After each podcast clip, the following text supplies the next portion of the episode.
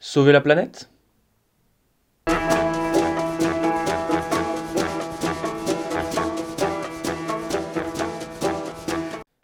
Si la foi déplace des montagnes, la peur, elle, rassemble les foules. Ce début de XXIe siècle voit un curieux phénomène prendre de plus en plus d'ampleur. Dans une société par ailleurs critiquée pour son individualisme exacerbé, les manifestations pour sauver la planète se font de plus en plus fréquentes. Phénomène curieux, car on assiste à des manifestations où les protagonistes ne se mobilisent pas pour protester contre le gouvernement car leur pouvoir d'achat diminue par exemple, ni parce que le chômage augmente et qu'ils en sont directement victimes, mais dans l'idée de sauver la planète. C'est-à-dire que les manifestants ne sont pas là directement pour eux, ils ne cherchent pas une augmentation de leurs revenus, une amélioration de leurs conditions de travail, comme c'est le cas dans les manifestations habituelles, mais ils se mobilisent plutôt dans l'idée de sauver l'humanité, ou plutôt la vie telle que nous la connaissons. C'est le sentiment que l'Homo sapiens vivrait avec une épée de Damoclès au-dessus de la tête, et que son instinct de survie lui indique de se mobiliser pour s'opposer aux attaques faites contre son unique condition d'existence. Concrètement, les personnes se mobilisant n'attendent rien, du moins à court terme et individuellement, de l'engagement qu'ils témoignent. Cela semble de même complètement aller à l'encontre du fonctionnement d'une société où l'individu est la figure suprême et où la possession et la notion de propriété privée semblent être des grâles intouchables. Le néolibéralisme tel qu'il s'est déployé à partir du tournant des années 70 a de profondes conséquences sur notre façon d'être humain. Le néolibéralisme met avant tout en avant l'individu, sublimant le moi, y compris dans les émotions. La rhétorique de l'entrepreneuriat, du développement personnel, nous inculque le fait qu'il ne faut rien attendre des autres, rien attendre de l'État, mais bien plutôt ne compter que sur soi-même pour réussir à être heureux. Pour la sociologue Michel Lamont, les individus des sociétés néolibérales post-2008 ont fini par croire qu'il fallait regarder en eux pour se ressaisir. D'où miracle de l'intériorisation des luttes. Alors que l'on nous dit qu'il ne faut rien attendre des États, ces manifestations semblent être un dernier appel, un barou d'honneur, comme si, conscients que les États ne peuvent ou plutôt ne font plus rien, les manifestants en appellent à l'humanité. Non pas à l'État en tant qu'entité administrative, mais en tant que pouvoir humain, tel un sursaut. En fin de compte, on se rapprocherait de la plus pure expression de ce que pourrait être un idéal de l'humanité. Des individus qui œuvrent ensemble pour leur survie future. Ce n'est pas pour moi que je vais manifester, mais pour nous, et pour eux, notamment de la part de ceux qui manifestent tout en sachant qu'ils ne vivront pas ces conséquences dramatiques. Prend le dessus le sentiment que nous avons une histoire et un destin où nous sommes liés, et que l'humanité doit se mobiliser pour assurer sa survie. En quelque sorte, c'est le conatus de l'humanité en tant que sujet qui s'exprime. L'idée définie par Spinoza dans son éthique que chaque chose, autant qu'il est en elle, s'efforce de persévérer dans son être.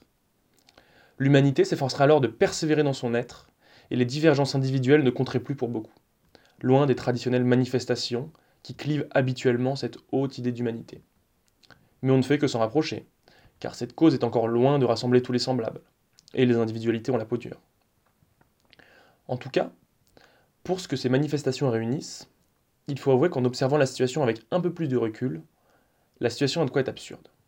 Nous assistons à des scènes où des individus supplient d'autres individus d'avoir le droit de continuer à vivre dans le futur. Les individus qui supplient ne veulent pas des choses uniquement pour eux, non. Ils se battent pour une idée qui les dépasse, qui dépasse tout le monde, une idée qui risque de mettre en péril toute l'humanité.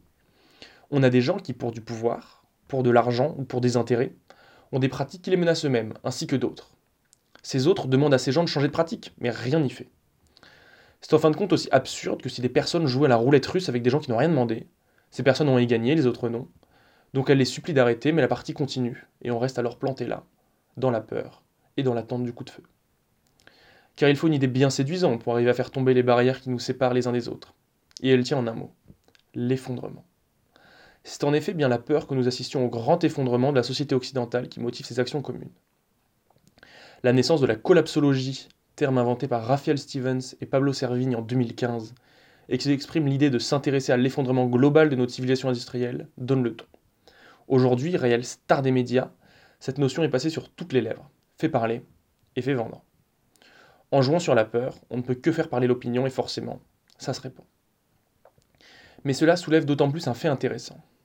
Cette portion d'humanité qui se mobilise reste constituée majoritairement d'individus occidentaux. En effet, le Brésil, pourtant en charge du poumon de la Terre que représente la forêt amazonienne, par exemple, n'a pas eu peur d'élire Jair Bolsonaro, connu pour ses programmes environnementaux catastrophiques, et qui a refusé entre autres que la COP25 se tienne sur ces terres. Si la cause de la lutte contre le changement climatique est noble à première vue, l'humanité reste scindée dans les faits, et le changement climatique ne touche pas tout le monde de la même manière. C'est ceux qui risquent de perdre le plus qui se font le plus entendre, et c'est la porte ouverte à la médiatisation des jeunes et des occidentaux. car il peut sembler tout de même très très peu probable que l'humanité tout entière et dans sa globalité court à sa perte. Nous risquons plutôt d'assister à un rééquilibrage après des siècles où les inégalités n'ont fait que croître. Logiquement, certains ont alors des mises plus importantes que d'autres.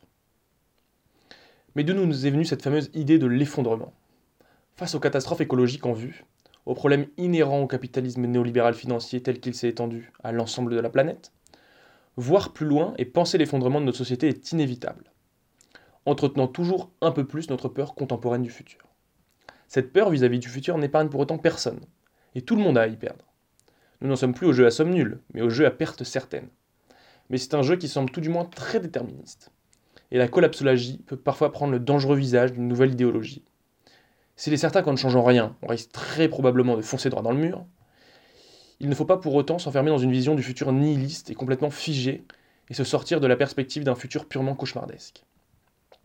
Car si la perspective de dire on va tous mourir est très séduisante, et que, modèles et prédictions scientifiques à l'appui, on nous montre comment nous détruisons tout sur, sur quoi notre civilisation repose, il ne faut pas s'arrêter à cette déclaration macabre et à cette triste prophétie, mais confronter cette idée avec le réel. Initialement, l'idée est plutôt que tout va être transformé. Les écosystèmes vont être bouleversés, et on ne sait pas très bien ce qui va se passer, et comment on va s'y adapter. Mais le raccourci vers la funeste sentence on va tous mourir est peut-être parfois un peu trop rapide. Car concrètement, que va-t-il se passer? Allons-nous du jour au lendemain nous entretuer pour de la nourriture? Pour de l'eau? Les États vont-ils s'effondrer subitement? Perdre leur monopole de la violence Ce qui nous mènerait peut-être alors à une guerre civile À des milices faisant régner la terreur et nous faisant payer leur protection Allons-nous devoir survivre en ne comptant que sur nous-mêmes et nous battant contre les autres? Parfois, ce futur se matérialise en réalité un peu trop comme une dystopie caricaturale et assez simpliste. Ce qui est certain, c'est que ce sera complexe, et nous ne pouvons prédire avec précision et exactitude ce qui se passera. Mais il faut du moins faire l'effort de confronter nos peurs avec le réel, ne pas rester dans une surface des choses où l'on envisagerait un pire hypothétique que l'on pense certain, sans vraiment savoir ce qui se cache derrière le masque. Il faut justement essayer d'enlever le masque à ce demain qui nous semble si laid aujourd'hui. Et c'est en confrontant ces idées avec le réel qu'on peut véritablement avancer, en les rendant concrètes. Car sinon, on tombe dans l'idéologie, mais on se perd dans le monde des idées, mais en tout cas, on ne parle plus du monde des hommes. Le fait est alors, par le passé, nombre de discours politiques, articles de journaux, conférences, etc., parlaient du futur presque dans une attente impatiente de voir ce qui allait se passer. Aujourd'hui, nous sommes bien souvent bloqués dans un présentisme qui nous empêche de penser ce futur. Et lorsque l'on tente de penser à long, on ne va finalement pas très loin, quelques années au mieux, une dizaine d'années. Pensez au plan Europe 2020, adopté en 2010, ou des objectifs du développement durable ou Agenda 2030, adopté par les Nations Unies en 2015. Ensuite, voir les archives de l'INA pour voir des vidéos d'archives, l'an 2000 vu par les jeunes, datant des années 60. L'an 2000 était le centre de multiples fantasmes, changement de siècle, de millénaires, une fois atteints, nous nous sommes retrouvés face au manque de vision à long terme, et de notre monde occidental, à la peur du fameux déclin de notre confort devenu un acquis civilisationnel. Car souvent, on ne va pas plus loin que l'idée que la fin des temps approche, et on retrouve en réalité une pensée prémoderne où le temps était corrupteur, le paradis derrière nous, et où chaque jour nous rapprochait de la fin du monde. C'était la représentation de la tradition, où l'homme était déchu, tombé du paradis, il souffrait dans le monde et attendait dans la souffrance que sonne le glas du jugement dernier. Mais la vision moderne des philosophes des Lumières a inversé notre représentation du temps. Et au lieu de penser que chaque matin nous nous rapprochions de l'ultime échéance, on a imaginé qu'à chaque lever du jour, le monde serait un peu mieux que celui que nous avions laissé la veille. Est apparue l'idée de progrès, où les hommes ensemble allaient construire le monde dont ils rêvaient. Mais aujourd'hui, on ne veut plus du futur, et cette charmante rhétorique semble bel et bien enterrée derrière nous. Pourtant, aujourd'hui, de nombreux colloques et autres conférences ont lieu sur l'idée du futur, sur demain. Comme si elle attendait une réponse claire et concise, une réponse concrète. Dans le futur, il va se passer ça.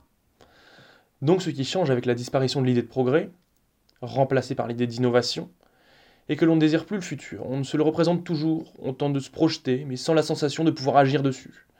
Avec la philosophie des Lumières, l'idée de progrès a motivé des siècles et des siècles de vie humaine, toutes croyant en un futur toujours plus radieux pour leurs enfants et, pour Kant, a donné un sens au sacrifice laborieux qu'il requiert pour l'atteindre. Le temps devenait alors constructeur. Or, force est de constater que le mot progrès a peu à peu disparu derrière la notion d'innovation, aujourd'hui omniprésente. L'innovation est cependant vue comme le meilleur moyen dont nous, les Européens, disposions pour résoudre les principaux problèmes auxquels nous sommes confrontés et qui chaque jour se posent de manière plus aiguë, dans l'introduction du rapport Europe 2020, comme une manière d'éviter que le monde ne se défasse. Notre rhétorique sur l'innovation s'appuie donc sur l'idée d'un temps corrupteur, qui nous amène vers le pire. Le temps dégrade les êtres, et l'innovation va nous permettre d'empêcher cette dégradation. Ainsi, il est étonnant de remarquer que l'on parle au XXIe siècle du temps comme on en parlait avant les Lumières.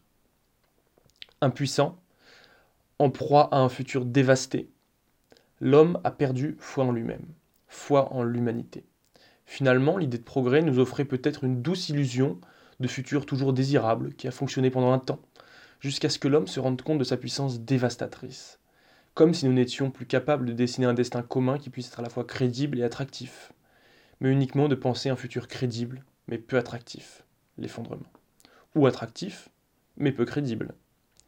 Il est difficile aujourd'hui de tenter de poser un discours lucide sur le futur sans tomber dans l'optimisme des climato-sceptiques coincés dans leur déni de la réalité ou dans le pessimisme de la collapsologie. Merci à vous d'avoir écouté. N'hésitez pas à vous abonner sur SoundCloud, Spotify ou Apple Podcast au podcast d'Homo Et nous, on se retrouve dans 10 jours pour un nouvel article.